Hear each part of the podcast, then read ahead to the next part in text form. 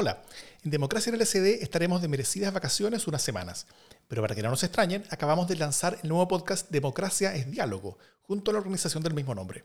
En esta primera temporada es una serie de 10 capítulos sobre cómo cambiará la forma de hacer política durante la construcción constitucional, tanto dentro como fuera de la convención. Intentaremos ofrecer herramientas para que ese proceso sea lo más exitoso posible. Cada semana tendré una conversación sobre un aspecto de estos cambios, siempre con personas diferentes. Iremos dejando los primeros capítulos de este nuevo podcast aquí en nuestro canal los días miércoles mientras no estamos. Y si te gustan, asegúrate de seguir el podcast Democracia Diálogo, donde estos mismos capítulos se publican antes y donde se irán publicando todos durante el próximo par de meses. Esperamos lo disfrutes. La democracia no es solo discusión sobre contenidos, también es la forma. Es participar, disentir, llegar a acuerdos. Es aceptar el resultado cuando se gana, pero también cuando se pierde es entender que cuando se gana no se gana todo y cuando se pierde no se pierde todo. Esto es vital al elaborar nuestra primera constitución en democracia. En este espacio el tema no va a ser su contenido, va a ser la forma en que lo construimos. Mi nombre es Davor Mimisa y este es el podcast de Democracia es Diálogo.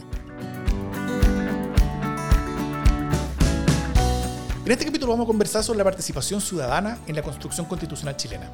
Y eso es algo relevante, ¿no es cierto? Porque hoy en día la democracia representativa no parece ser suficiente. Eh, ya no basta con elegir a un grupo de personas que hablen a nuestro nombre, e irse después para la casa a esperar los resultados y un año después volver a, elegir a veces a los mismos y a veces a otras personas. Cada vez más esa forma de entender la democracia es crecientemente insuficiente eh, a la expectativa de la ciudadanía, no solamente de ser más escuchados y considerados, sino también de sentir que tuvieron algo que ver personalmente con los procesos y con los resultados. Eh, así que buena parte del éxito de la construcción constitucional en Chile nos, la vamos a, nos los vamos a jugar en cuáles son los espacios de participación para la ciudadanía que no esté físicamente dentro de la convención, que puede ir desde tener voz hasta tener espacios de participación vinculantes reconocidos dentro del proceso. Y para conversar sobre esto, sobre cómo podría ser aplicado y qué riesgo podría tener al hacerlo, hoy vamos a tener a dos excelentes invitados. Macarri Kelme es consultora política y militante de Bópoli. Ella es eh, es ex administradora general de ese partido, montó una consultora para la integración de mujeres en espacios de toma de decisión.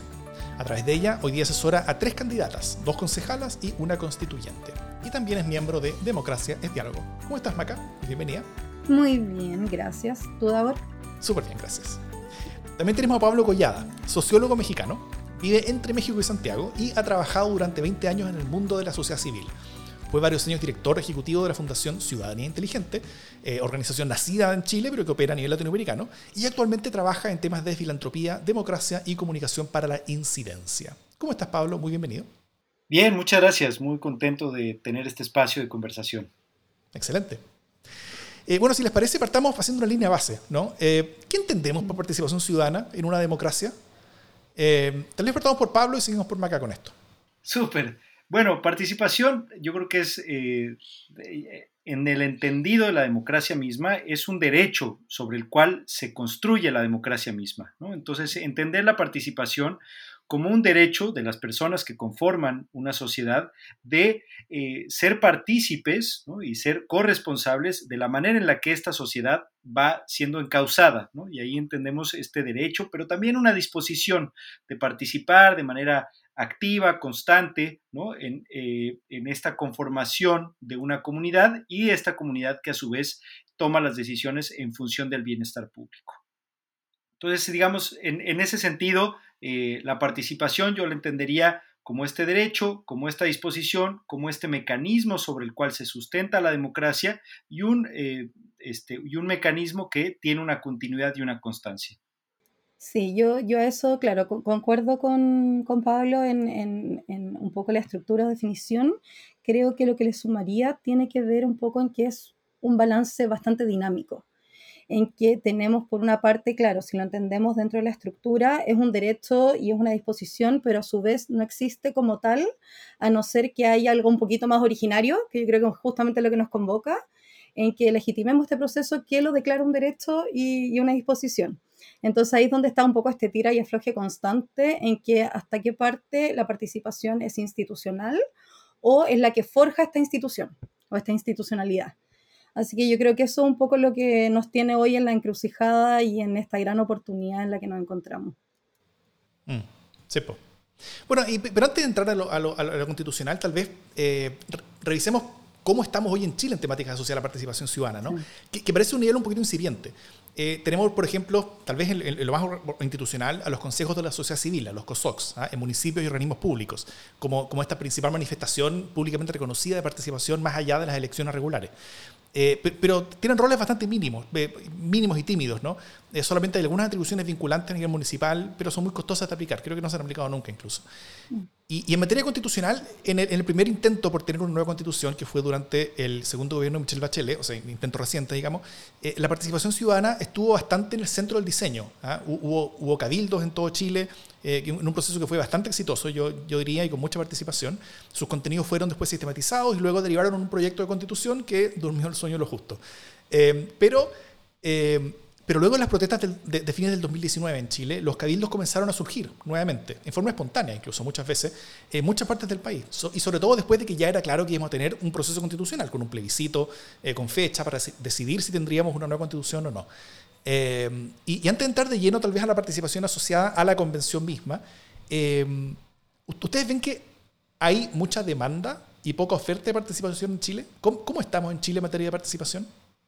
Bueno, es un tema que además tiene muchas capas, ¿no? porque por un lado tiene la capa de la institucionalidad. Entonces, ¿existe una institucionalidad para la participación? Sí o no. Bueno, por ahí hay diversos análisis ¿no? en los que están, pues sí, por, un, por una parte estos COSOCs, ¿no? digamos, todo este eh, entramado que surge a partir de la ley 20.500 o acompañando la ley 20.500, que es la ley de participación y asociatividad, etcétera. Y entonces, ahí pues yo creo que es una forma también de generar esta institucionalidad que acompañe la cultura de la participación y que la habilite en cierto sentido. Pero la realidad es que esta habilitación ha sido súper dispar, ¿no? Y ahí está siempre asociada nuevamente a la voluntad política de quien, eh, de quien en realidad al final toma las decisiones. Entonces podemos decir, pues sí, dentro de la ley 20.500 existe una obligatoriedad para que las entidades públicas abran espacios de participación. Sin embargo, lo que vemos en la realidad es que mientras que puede haber ciertas instituciones que lo habilitan como un espacio dinámico, realmente participativo, donde se toman decisiones, donde se discute, también tenemos el otro extremo, que es que hay espacios que son casi, casi una, una formalidad que no funciona para nada, que no hay una participación, que se invita solamente a las personas afines a la autoridad y entonces esa institucionalidad es un adorno. Por otra parte, además de toda la, complejidad que tiene ese aspecto institucional, existe todo el otro tema que tiene que ver con la cultura. Chile es un país donde hay una buena cultura de la participación y la, asociatividad. Existen los mecanismos desde la escuela en el que los jóvenes aprenden a asociarse y a participar. Bueno, ahí también tenemos una cierta disparidad, ¿no? Y hay espacios que son muy, muy eh, profundos e intensos y otros espacios que no. Y eso también lo vemos en, eh, en una... Eh, desigualdad en materia de participación, en tanto que hay espacios donde hay una participación muy activa y otros que es muy difícil que la gente se involucre. Y eso pues, también te habla de la diversidad y complejidad del escenario participativo. El tema de, las protestas y las manifestaciones es un tema aparte, porque evidentemente eh, existe esta divergencia, y ya con esto cierro, en el que, por un lado, la gente, eh, se, se, dice por ahí, es que la gente no participa, y por otra parte, las calles en las manifestaciones están llenas. Entonces, pues ahí hay muchos formatos, espacios y mecanismos para participar. Sí, estoy muy de acuerdo, sobre todo con, este último punto, en que, eh, a ver, finalmente toda la participación trata de responder a la dificultad de cómo nos organizamos. Hasta si, si, es eso finalmente, cómo construimos algo en conjunto y un poco más desde, desde lo organizacional, lo difícil que es esta canalización. Tenemos que entender que obviamente no vamos a poder participar todos en todo y cómo vamos generando estos espacios de representación. Entonces, yo creo que el, que gran tema está y, y, donde ha estado entrampado y que es lo que tenemos que resguardar, ojalá que no, no se siga perpetuando, es en que tenemos un engranaje dispuesto que no se conecta, no habla entre sí, como bien dice Pablo, en algunos espacios eh, insuficientes y que finalmente, así como pasa con los COSOCs, pasa con de repente las juntas de vecinos u, otro, otros espacios de participación, no son escalables y no logran este rol de canalización, sino que simplemente sirven de catarsis de un espacio de, desahogo, pero que finalmente no conduce a, a, una acción política o incluso a que siga simplemente la cadena de información y llegue a donde tiene que llegar para que eventualmente las medidas tengan que bajar. Eh, y claro, y ahí tenemos justamente las vías ya sea institucionales o no institucionales y, y, de repente yo creo que no es tanto un tema de oferta y demanda, sino que incluso del conocimiento de estas. Oferta, cuando uno se empieza a meter en esto, hay muchísima. El tema está en que muchas veces está entrampado, en que eh, la mayoría de ellas no nos enteramos y, eh, y, a su vez también que tiene en la base algunos incentivos algunos desincentivos en realidad la participación. Tenemos muchas veces a los mismos actores de siempre, tenemos ciertos espacios que se tienden a monopolizar o se prestan para malas prácticas. Entonces también todo eso de repente lleva a que los nuevos, digamos, nuevos intereses o nuevos participantes eh, desistan rápidamente de, continuar su participación. Entonces creo que, en fin, es un sistema bastante complejo el que tenemos, porque no, eh, no funciona como un engranaje único y unísono. Mm. Bueno, eh, en, la introducción toqué, ya, ya, para entrar un poco más en la materia, en la introducción toqué a la, pasada la idea de que la democracia representativa parece estar crecientemente, eh, o es cada vez crecientemente más insuficiente, ¿no es cierto? al menos por sí sola, como para satisfacer la demanda de democracia que tienen las personas.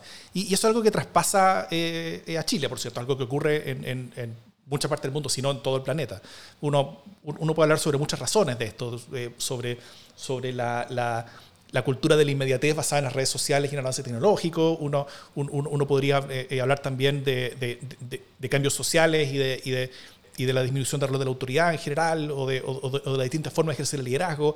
Eh, bueno, ahí, ahí uno, uno, uno, puede hacer tesis de doctorado al respecto, pero pero hay, hay, distintas formas también de democracia participativa, democracia deliberativa, democracia directa, democracia líquida incluso, que están siendo pensadas y experimentadas en muchas partes del mundo.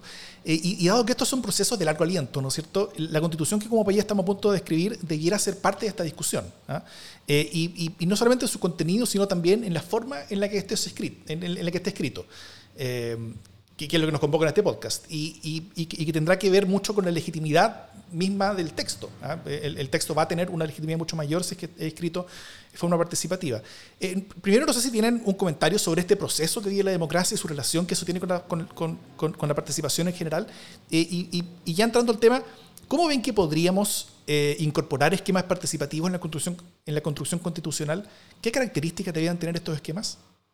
Eh, yo creo que esto es un poco el dilema del huevo, que viene primero el huevo o la gallina. Eh, lo complejo justamente está en cómo eh, generamos un mecanismo o incluso un reglamento, por ejemplo, para, este, para, cómo va a funcionar esta convención constituyente y así, mm. que sea participativo, que sea algo a su vez legitimado, que yo creo que eso es lo que más se le ha cuestionado hasta hasta esta constitución y este, y este digamos, sistema que, en este momento opera. Entonces, eh, creo que lo complejo está en que tenemos que entenderlo justamente, como decía yo eh, al principio, como un proceso dinámico como algo que va, probablemente va a requerir un proceso de revisión continuo y no solamente lo que sea el proceso constituyente, sino que el cómo continuamos como sociedad. Gran parte de lo que nos lleva a este punto tiene que ver en que, eh, entre comillas, nos dormimos al volante.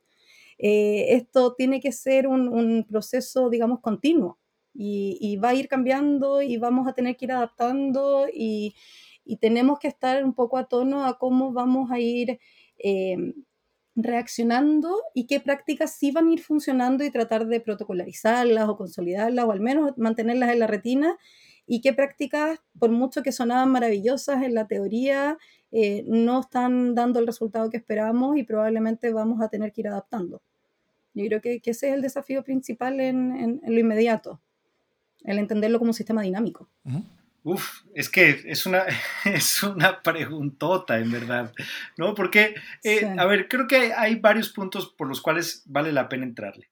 El primero tiene que ver con entender que, eh, pues sí, que este ejercicio constitucional parte de un proceso de una participación totalmente desbordada, ¿no? Y que este desbordamiento, pues, su vía de encauzamiento fue o está siendo este eh, proceso constitucional. Entonces eso evidentemente también eh, genera una cantidad de expectativas que es brutal, ¿no? Y esas expectativas están, pues sí, son muy complejas, porque a final de cuentas, como se vio durante el estallido social y el conjunto de protestas, pues sí, había todas las demandas posibles en todos los formatos posibles.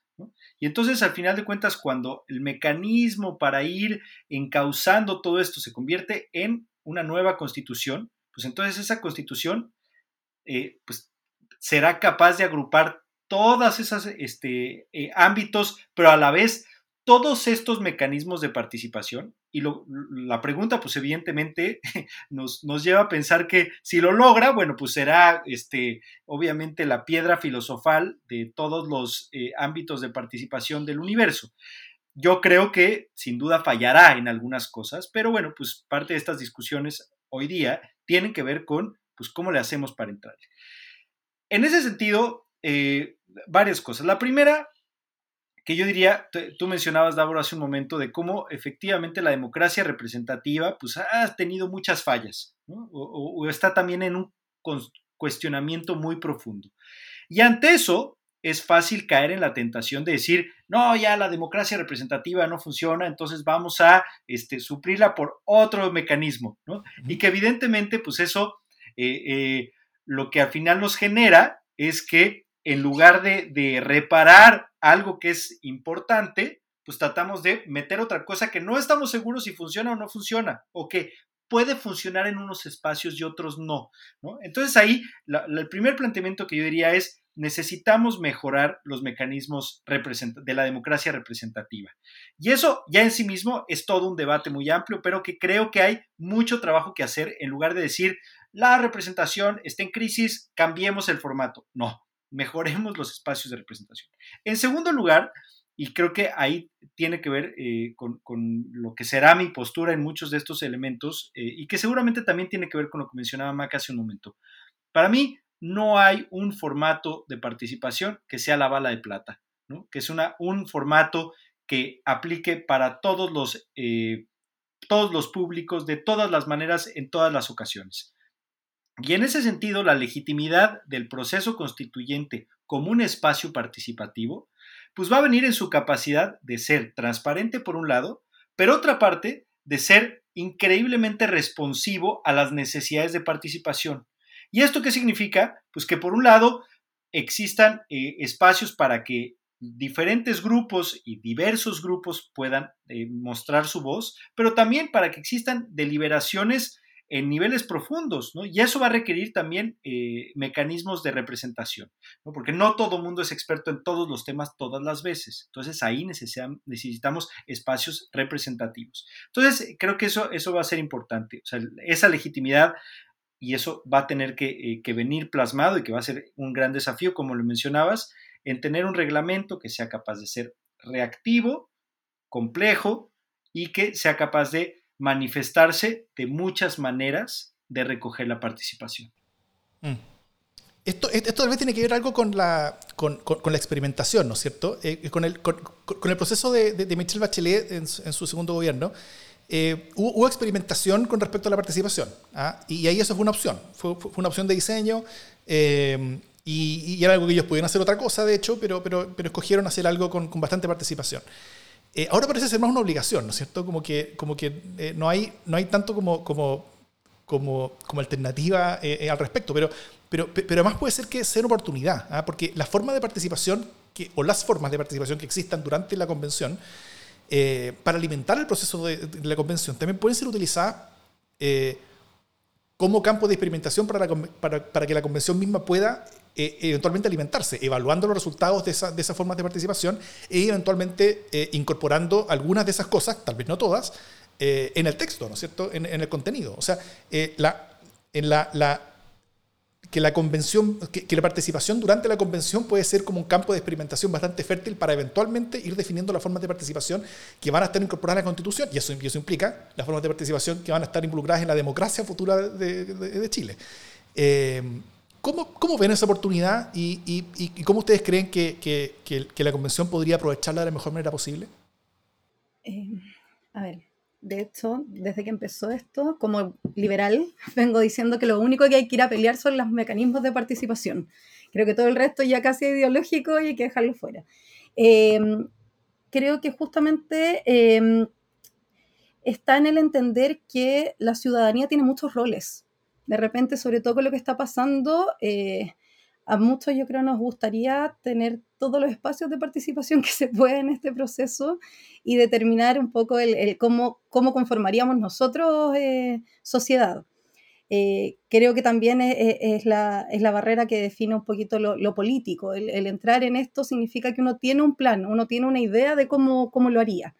Efectivamente, creo que en esta experimentación tiene que levantarse lo que funciona y lo que no digamos, en el sentido de qué cosas van sirviendo de catarsis, sobre todo porque es particularmente complejo en qué parte más desde una crisis psicosocial, además de lo político. Entonces acá hay un factor, un componente eh, emocional que también hay que tratar de suplir mucho más allá de lo racional. Acá hay, hay, una crisis eh, mucho más profunda que simplemente organizacional, por ponerlo de alguna manera. Eh, ante eso, creo que la participación eh, va a ser complejo de, medir o de regular o de protocolarizar, porque, eh, como, como, bien decía Pablo, las expectativas están muy altas.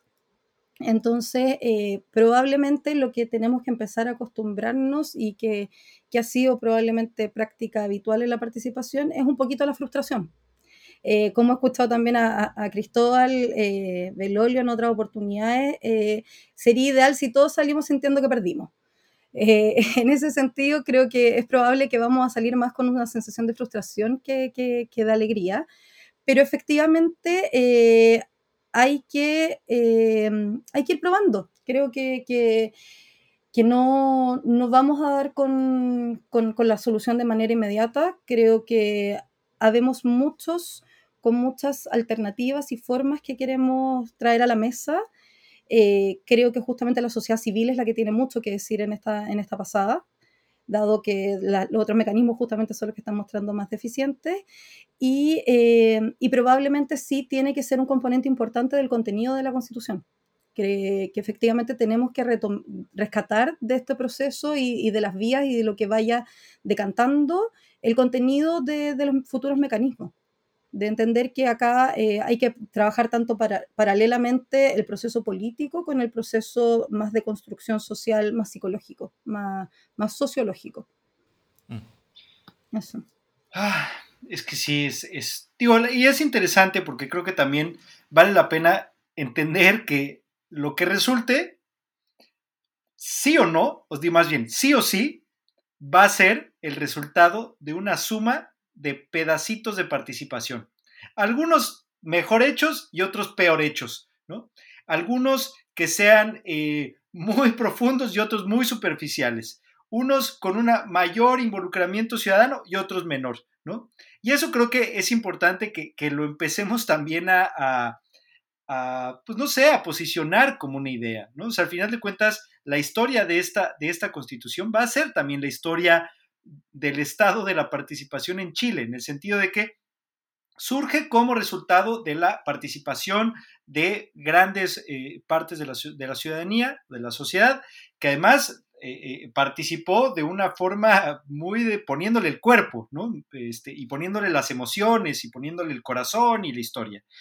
Y luego ha venido todos estos espacios que están y, y estarán. Entonces vamos a tener pues obviamente el proceso electoral. Ya existió el proceso del plebiscito, un proceso participativo complejo de discusiones. Tal. Ahora viene el proceso electoral. Pero además del proceso electoral, en la suma de, todos los elementos del proceso electoral, vienen los pedacitos de participación que lo incorporan. Entonces tienes a candidatos y candidatas, algunos que son, que han construido su ideario y su dinámica e incluso su figura desde un proceso muy participativo, ¿no? Y me ha tocado conocer algunas candidaturas que dicen, pues la verdad es que yo no pensaba ser candidata, pero llegué aquí porque pues, en el grupo y en el grupo de afinidad en el que yo participo, pues al final de cuentas hicimos un proceso de definición y llegué yo, ¿no? Entonces ya la definición de candidaturas hay otras que han sido determinadas, este, digamos, con un mecanismo muy tradicional, muy de la, vieja, del viejo estilo de la asignación, pero bueno, Y de aquí para adelante viene toda esta suma. Y ahí creo que va a ser muy interesante que tengamos esta agilidad de estar evaluando y diciendo, ay, esto sí funcionó, ay, esto no funcionó. Este, esta razón de la participación está siendo adecuada. Eh, estamos abriendo espacios para que la gente meta temas y eso da legitimidad. Pero estamos teniendo un grupo de este, constituyentes que en realidad están cooptando la conversación y no están siendo transparentes. Ay, entonces hay que atender eso. Y eso creo que va a ser una necesidad de que quienes observemos podamos apuntar aquí está faltando una mejor participación, está faltando un mejor involucramiento, está faltando una mejor eh, condición para el debate público. Mm. Yo creo que con eso último, disculpa, pero Pablo da justamente en el clavo. Yo creo que acá no se trata de, de cuánta, se trata de cómo. Eh, efectivamente eh, va a estar en muchos niveles de participación. Se piensa que tenemos 79 listas inscritas y hasta qué punto incluso eso es representativo, que yo creo que ese también es el, o sea, me fascina que tengamos tanta diversidad, pero hasta qué punto realmente eso va a llevar a decisiones que muchos van a respaldar.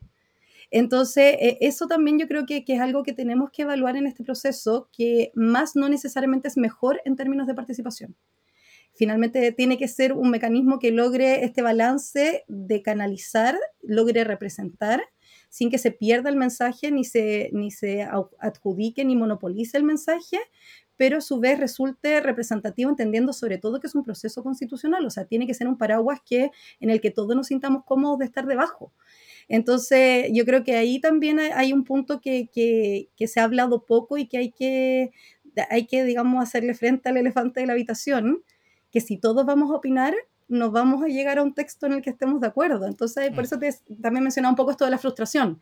Probablemente nuestra forma y, nuestro, nuestro ideario de constitución no se lleva a cabo como tal, pero tenemos que estar dispuestos a, llegar a acuerdos y a entender y los consensos, los consensos y, el, y un poco eh, entender esta lógica de la regla más general que la particular.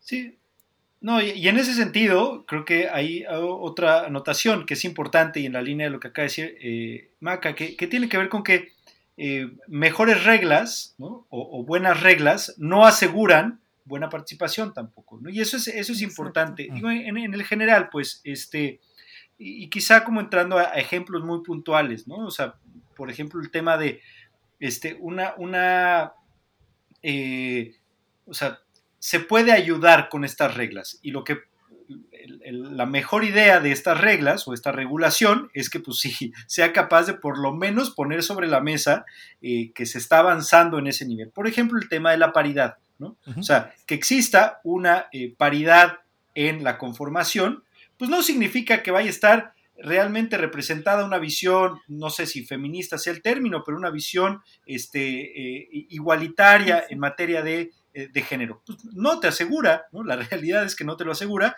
pero bueno, es un intento para aproximarse. Que existan cupos eh, indígenas pues, para pueblos originarios, pues no te asegura tampoco que van a estar ahí realmente este, representados, no te asegura. Que exista, y esto por ejemplo tiene que ver con, con ejercicios que se han hecho de, de legislación colectiva, ¿no? Que esto este crowd law que le dicen y no sé qué, pues eh, eso también se ha debatido profundamente porque se dice, bueno, no vamos a crear esta plataforma para que la gente eh, se involucre y participe de manera activa eh, proponiendo legislación, comentando legislación, criticando o haciendo este, reseñas, etc. Y a final de cuentas también existen estudios en que dicen, pues al final, escondido debajo de este eh, de esta posibilidad para la participación, lo que hace es que al final de cuentas termina, eh, o sea, eh, lo que está escondido debajo es que participan siempre los mismos y los que no participaban antes, menos participan en esta. Entonces, pero es el tipo de cosas que pues, uno va a intentar y supongo que habrá candidaturas o, constituyentes que abran espacios y que abran plataformas para recoger, está bien. Nuevamente, eso puede servir para algunas cosas, pero no para todo. Nada, creo, funciona para todo.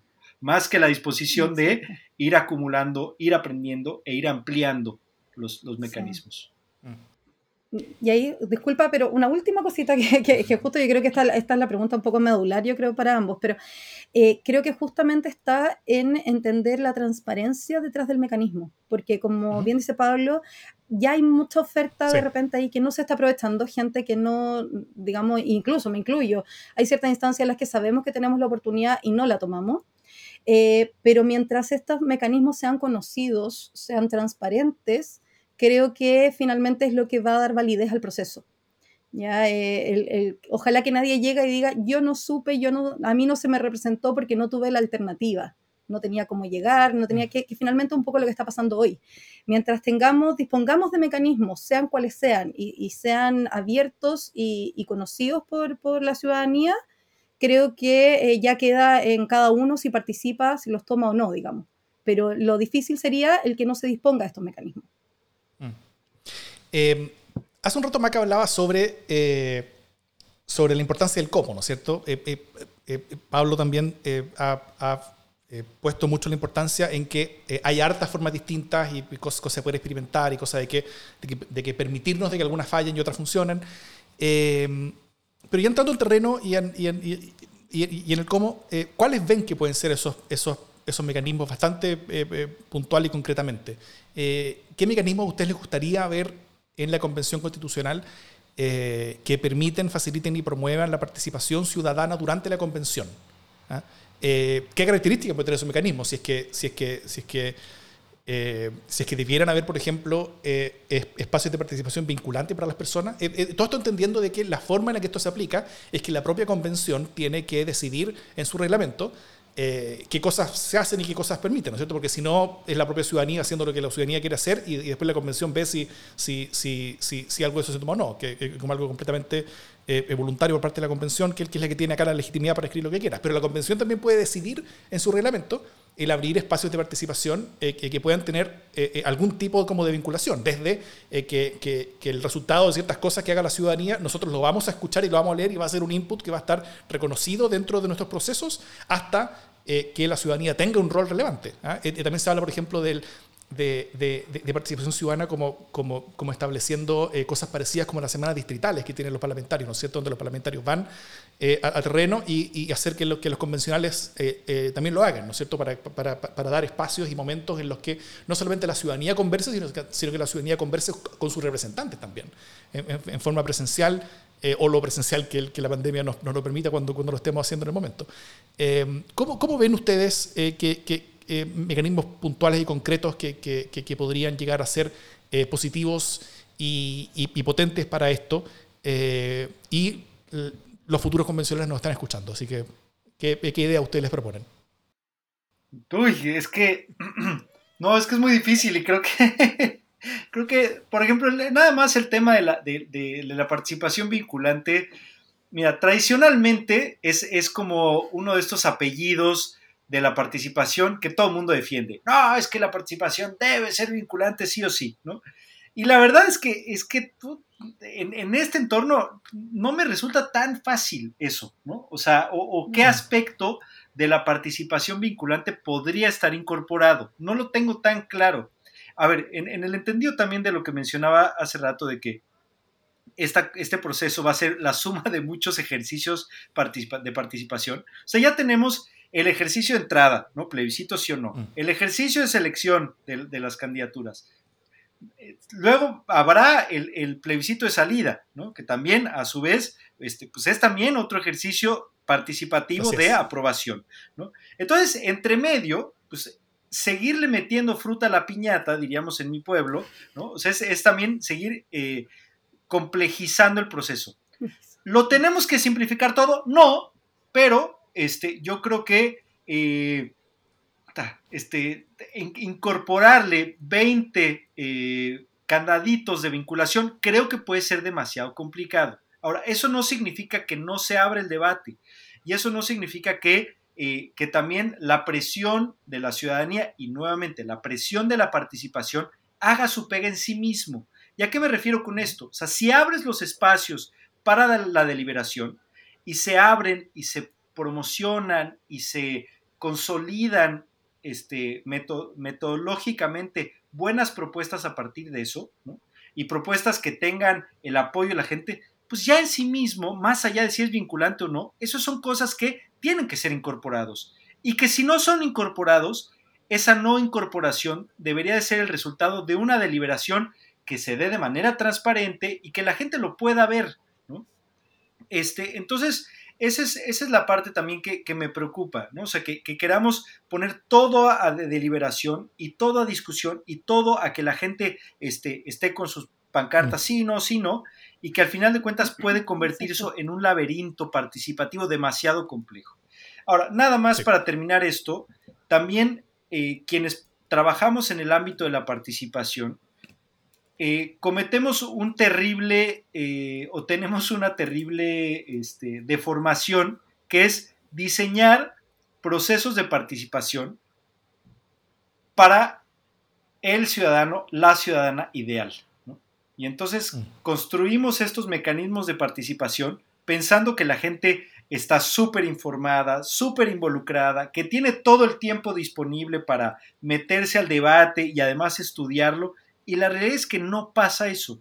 Entonces, lo único que yo diría en términos del cómo es que los espacios que existan eh, no sean solamente para validar cosas que ya están ocurriendo o que ya se están, o sea, que ya van a tener una salida en sí mismo, sino sí para incorporar otras cosas.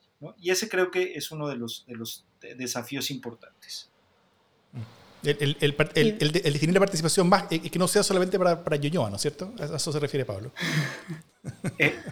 Eh, efectivamente, ¿no? O sea, no, solamente para validar eh, la participación de los que ya de por sí suelen estar ahí y, de, de aquellos cuya voz ya normalmente está siendo escuchada. De eso último justamente eh, me quiero colgar para empezar a responder porque efectivamente eh, es bien compleja la pregunta. Estoy de acuerdo. Creo que, a ver, primero, efectivamente, si sumamos participación, participación, participación, se complejiza a un punto en que después creo que es difícil pasarlo a un texto. Y es lo que nos tiene aquí también complicado. Eh, por otra parte, creo que esto, el, abrir a, nuevos, a nuevas ideas, a, cambiar un poquito los mecanismos que no sean de validación, sino que sea el repensar cómo vamos a, relacionarnos, creo que eh, significa también el repensar cómo entendemos eh, el conocimiento y las habilidades que traemos a la mesa. A mí me ha llamado profundamente la atención el que se ha discutido poco de las habilidades que tiene que tener un constituyente, por ejemplo. Estamos de repente preocupándonos del conocimiento, la formación académica. Acá necesitamos gente que sea capaz de plantear una idea, porque podemos tener una idea fabulosa que si no la supiste poner en la mesa nunca llegó siquiera a considerarse. Tenemos que considerar las capacidades de negociación. Cuando uno va a negociar algo, eh, tienes por una parte el objetivo por otra parte la relación, y estamos partiendo relaciones quebradas. Entonces tenemos que llegar a construir relación siquiera para que tenga sentido también esta negociación. Y, eh, y tenemos también elementos de lograr el objetivo. Y en esto, eh, por ejemplo, a mí me pasó en, en, en, mi, en mi pasada por, por derecho, que de repente tú la, la ley cualquiera y tú dices, acá faltó un ingeniero porque se, se, enfoca mucho en la palabra y que claro, yo lo entiendo, o sea, finalmente el abogado, el técnico de las palabras, tiene que tener una precisión para que todos sepamos de qué estamos hablando, pero en eso se dan, se dan unas vueltas que son poco óptimas. Entonces, eh, creo que acá falta, eh, falta entender en el proceso y falta también eh, en, en, lo que sea la asesoría técnica que se le va a dar a, a los constituyentes, el conformar mesas multidisciplinarias. Y yo creo que ahí es donde probablemente muchos van a tener algo que decir. El entender que de repente regular la salud no es tema de médicos, es tema de todos. Y ahí es donde, para ponerlo como la analogía más en simple, que es lo que me pasa a mí y, y, más en lo que es mi área de experiencia, que tiene que ver con la participación y representación de mujeres, cuando de repente hablan de temas de mujer, no existen los temas de mujer. Yo tengo una opinión respecto a todos los temas, con propiedad o menos propiedad, digamos, pero, pero creo que, que, eso es un poquito el eslabón que está faltando y donde creo que sí la sociedad en general puede ser un gran aporte, que es en, en cómo desde las habilidades personales, experiencia personal, formación profesional, podemos aportar a dar otros ángulos u otras consideraciones otra perspectiva al final eh, a, los temas que vayamos a tratar en esta mesa, digamos, constitucional. porque creo que los qué los tenemos súper claros, los temas tenemos listados de supermercados, de todos yo creo que van con un listado. El tema es cómo decidimos abordarlos, cómo finalmente, eh, el, cómo queramos abordar la salud, la educación, si es que los queremos abordar, finalmente tiene un enfoque que, que identifique a diversos sectores y no se entienda como, como solo asunto de algunos. Mm. Yo creo que ahí es, e, es probablemente uno de los desafíos grandes y, y, y, el espacio donde sí creo que tiene que ser profundamente participativo. La participación como, como, como mecanismo, herramienta eh, que va más allá de, lo que, de, de, de los tradicionales fronteras de la, la democracia representativa, eh, mucha gente habla bien de ella, pero, pero, pero yo tengo esta pregunta y, no tengo una respuesta, la verdad, pero ¿la participación tiene enemigos?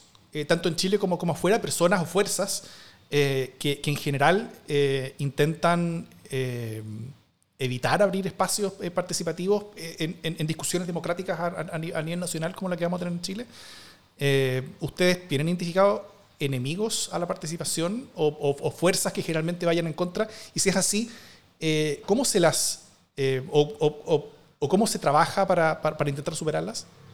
Ya sea pues, Chile o afuera. Sí, o sea, a ver, yo creo que, em, que sí, sin duda tiene muchos enemigos, ¿no? Y, el enemigo más eh, claro, digamos, es aquella persona o institución que lo que pretende es justamente concentrar no solamente el poder, sino concentrar eh, la, mirada ¿no? respecto a, cómo se enfrentan y cómo se entienden las problemáticas y desafíos de una sociedad. Y lo hemos visto, bueno, pues en, creo que ahora tristemente eh, han ido surgiendo o resurgiendo pues muchas eh, figuras que tienen ese, ese, esa, esa, posición, ¿no? Digamos, en, en, América Latina, pues tenemos varias, ¿no? Tenemos obviamente el gobierno de Ortega, en Nicaragua es quizá uno de los más claros ejemplos, en los que no solamente desde su posicionamiento y desde su perpetuación en el poder, sino que también en, en materia regulatoria, él ha generado regulación para limitar la participación y limitar eh, la capacidad de la sociedad civil para organizarse. Y en ese sentido, ahí, eh, pues a final de cuentas, lo que hace esta sociedad civil organizada es generar contrapesos. Y ahí creo que ese es el mecanismo con el cual enfrentar estos, eh, estas fuerzas antiparticipativas, pues cómo es, pues organizándose y peleando estos espacios. Y ahí finalmente, eh, quizá vinculándolo muy brevemente con la pregunta anterior, creo que también es necesario que eh, que la pulsión que, exista desde la ciudadanía de participar, que también venga por medio de la, de la pulsión de organizarse con los temas que más te interesan. Si a mí me interesa la salud, pues quiero ver quién está debatiendo el tema de salud, cuáles son las organizaciones que están generando una voz colectiva más fuerte. Si a mí me gusta el tema de género, me gusta el tema ambiental, pues también cómo puedo hacer que aquellos que quieren silenciar otras voces, pues no tengan opción, porque es diferente callar a 100 voces que hablan solas que callar a una colectividad que genera un poder, ¿no? Un poder organizado, un poder con una voz eh, más eh, sólida o contundente, y que a final de cuentas eso se manifiesta de una manera más clara y, mejor dirigida, ¿no? Entonces eso sería, eh, o sea, realmente a través de la organización, de las asociaciones, ¿no? que construyen agenda, que construyen solidez y que construyen pues, capacidad de incidencia. Sí, em, yo como que con esto vuelvo a, la primera pregunta. Creo que em, hasta qué punto entendemos la participación como algo que se nos da espacio o algo que tomamos. Mm. Eh, creo que ahí es donde justamente va a estar el contrapeso creo que efectivamente, más que por enumerar o no enemigos, yo creo que sí, hay ciertas convicciones que de repente hacen pensar que eh, hay algunos que hay que dejar fuera o hay algunos o algunas instancias que, que, no, que no van a enriquecer ciertos procesos. Pero esa lista podría ser muy larga y no, no creo que no es el, problema de fondo, no es a lo que apunta la pregunta. Pero efectivamente creo que el contrapeso está en tomarse ciertos espacios. En general la conducción política la entendemos como liderazgos Y si algo nos dimos cuenta es que son liderazgos que no existen en este momento en su gran medida. Entonces, ¿hasta qué punto, ya sea tanto nos volvemos líderes o como dice Pablo, nos organizamos para que sea inevitable el, el, actuar finalmente, el, tomarse esos espacios, el dejar de pedir el permiso y, no sé si necesariamente pedir perdón, pero por lo menos participar. Eh, creo que efectivamente eh, hay hay una barrera personal de repente y, que probablemente tiene mucho que ver con la, con la idiosincrasia del chileno de eh, ir solo donde lo invitan, entre comillas. Y por otro lado, claro, eso se ha notado en una catarsis que, que es algo que, que, se mencionó al principio también con las manifestaciones públicas y ciudadanas, en que tendemos a, eh, digamos, no lo entendemos con un continuo, sino que lo entendemos de, de extremos creo que esta es la oportunidad justamente para demostrar que hay formas distintas y a quien se le ocurra una manera de hacerse escuchar. Eh, es necesario hacer masa, efectivamente, pero hay que tomárselo, hay que salir a, a, pelearlo y si uno cree que efectivamente no se está logrando la representación que se busca, porque yo creo que finalmente eso es lo que tiene que buscar esta constitución, el fijar los próximos 20, 30, 40, ojalá 50 años y eso requiere flexibilidad, requiere finalmente fijar el cómo vamos a conducirnos políticamente en los próximos años. Eh, tenemos que, por ende, ir a, pelear contra las barreras que se vayan imponiendo. Mm. Eh, me gustaría hacer una pregunta a cada uno, ¿ah? aprovechando su, su, sus diversidades de experiencias. Eh, parto por Naka. Tú militas, en Evópolis y sabemos que cualquier esquema de participación en la convención eh, va a requerir ser aprobado en el reglamento por dos tercios de, sus miembros. Eh, eh, es decir, va, a requerir amplias mayorías y consensos. ¿Ah? tú ves la participación ciudadana como parte de la democracia, de, manera institucionalizada, como, algo, como algo que es una preocupación transversal o como algo que es una preocupación que tiene más intensidad hacia la izquierda. ¿Ve viable o cuán viable ves que se llegue a ese dos tercios? O, qué tipo de cosas tú crees que podrían llegar a dos tercios y qué, tipo de cosas tú crees que no podrían llegar a dos tercios? Eh, chuta, es medio difícil desprenderlo esto de, la opinión personal. Eh, yo sé, es que en verdad es bien complejo. Eh, a ver, yo creo que eh, de todos los que tanto suscribieron el acuerdo en noviembre como de quienes hoy están presentando alternativas de candidatos, constituyentes, sociedad civil, partidos y todo, hay una intención genuina de llegar a acuerdos. Partamos por ahí, o sea, creo que el proceso sí se ha validado eh, por, por, actores incluso que decían justamente rechazarlo, aún así participaron rechazándolo, o sea, de alguna manera el proceso está validado. Eh, sabemos que lo que más conviene para todos, también incluso de manera individualista, es que lleguemos a acuerdos, que de alguna manera lo que quede plasmado a mí también me convenga o al menos me represente. Em, eso creo que es bastante transversal, no creo que sea de segmentos. Ahora, eh, efectivamente va a haber ciertas dificultades donde yo creo que está eh, lo, más ideológico. Em, efectivamente, eh, la Constitución debe retratar lo que nosotros creemos que es el espacio del Estado. ¿ya? y a mí también desde probablemente eh, formación y todo, me cuesta la regla en cuanto a que todo lo que no quede escrito no existe. O al contrario, está permitido. Entonces, finalmente, ¿cómo entendemos la Constitución como un órgano lo suficientemente, un, un, nivel suficientemente amplio para que eh, no solo logre perdurar, sino que permita acuerdos? voy a poner un ejemplo tal vez muy burdo, pero creo que la mejor manera de graficarlo. Probablemente el tema de que, que, se, que tiende a ser transversal, que es el tema de los derechos de los animales, por ejemplo. Los derechos de los animales no, no, he escuchado ningún sector que diga, sabéis que no, acá no hay que meterse, o esto lo encuentro terrible, o no, no estamos de acuerdo. Pero finalmente, ¿cómo queremos ponerlo en la Constitución? Como seres, digamos, eh, de derecho, como eh, seres sintientes, como una obligación del hombre a protegerlos, o efectivamente tal vez una regla más paraguas de cómo sociedad debemos estar al día con los avances científicos, filosóficos, etcétera, que promuevan todo tipo de cuidado de vidas, o no sé, porque en los próximos 10 años podemos enterarnos que las rocas tienen sentimiento. Entonces, ahí es donde creo que la dificultad va a estar más en lo ideológico y probablemente más en, las garantías y en los derechos que queramos consagrar o cómo o qué tan al dedillo queremos consagrarlas que, que en los otros temas, todo lo que tenga que ver más con los, los, los procesos o incluso las mismas instituciones del Estado, que, que, ahí probablemente es donde a algunos les parecía un poquito ridículo esto de la hoja en blanco, no es porque vamos a dejar de, de, instalar ciertas instituciones, es porque nos estamos permitiendo cuestionarlas desde la base. Entonces, eh, probablemente hay ciertas cosas que se van a dar muy fácil los dos tercios.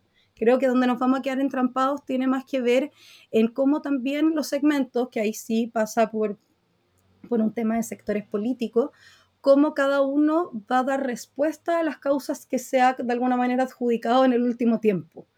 Y, cómo eh, se va a abanderar por, por, ¿cómo se llama? por ciertos ideales, convicciones o incluso también ciertos, ciertos poderes fácticos, no en el mal sentido, sino que ciertas cuotas de realidad que, finalmente no eh, dificultan el flexibilizarse mucho.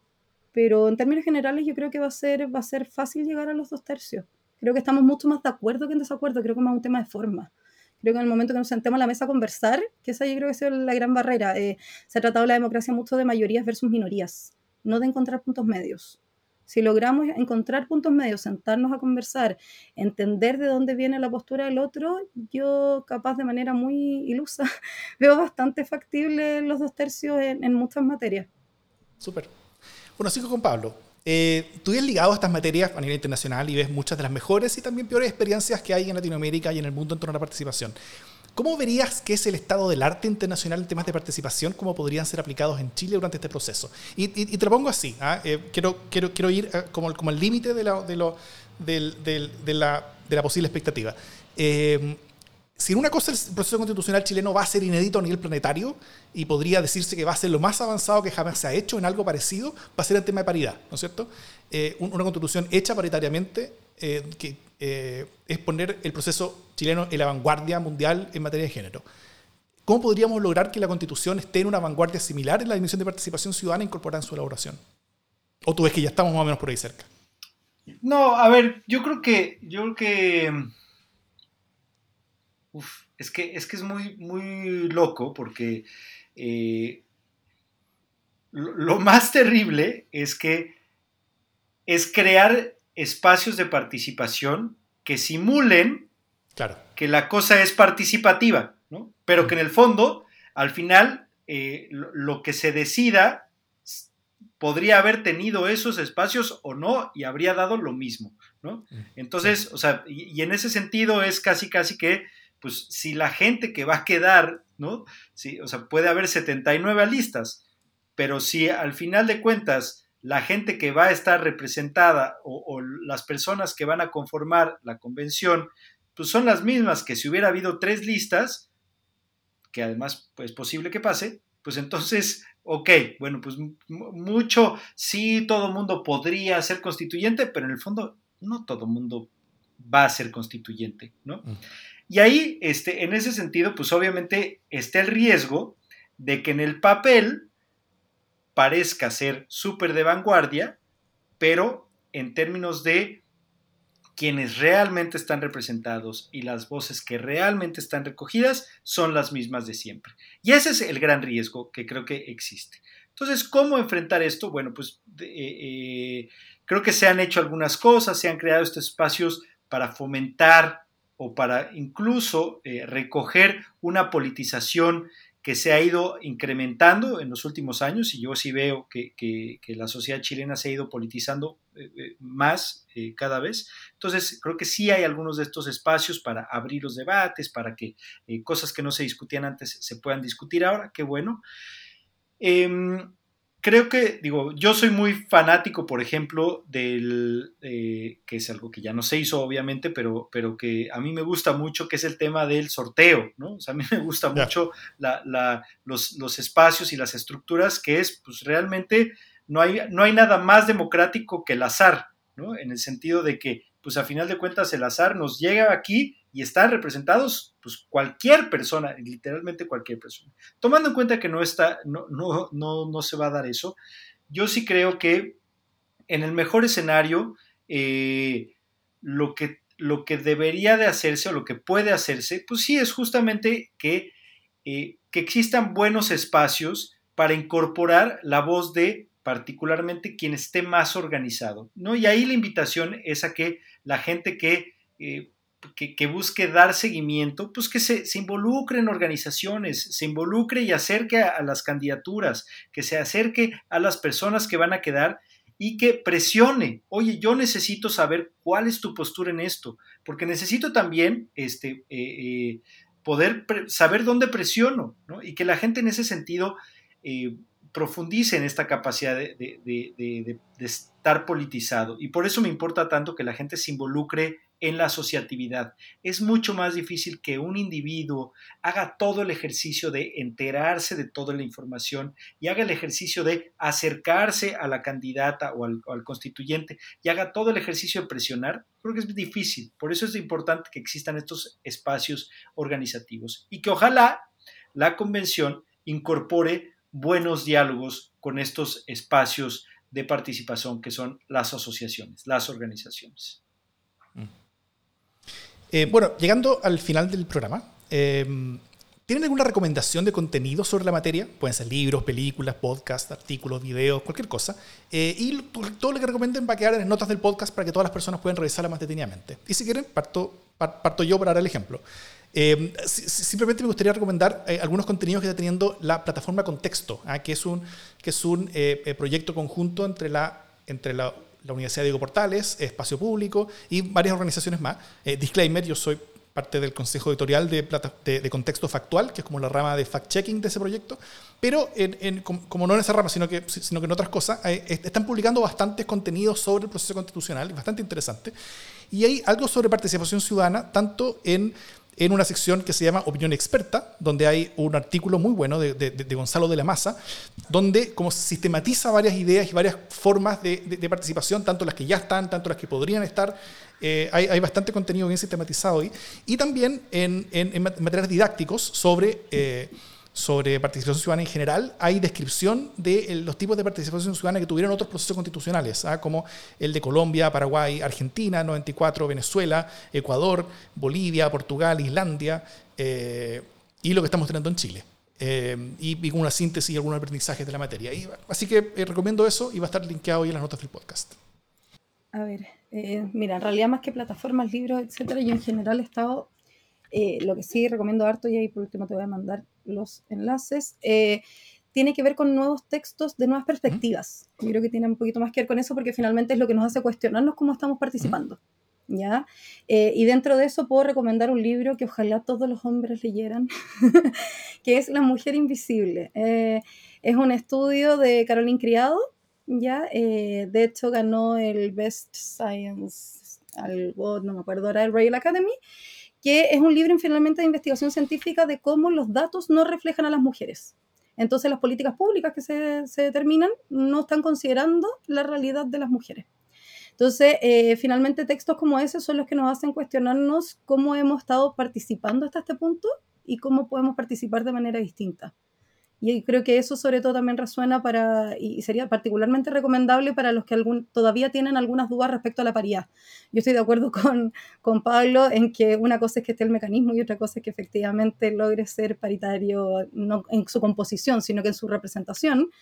Pero, pero efectivamente eh, nos hace ampliar un poquito la mirada a todo lo que no estamos viendo, que yo creo que ese siempre ha sido el problema de la participación, lo que queda afuera. Entonces, esa por lo menos sería mi recomendación e invitación.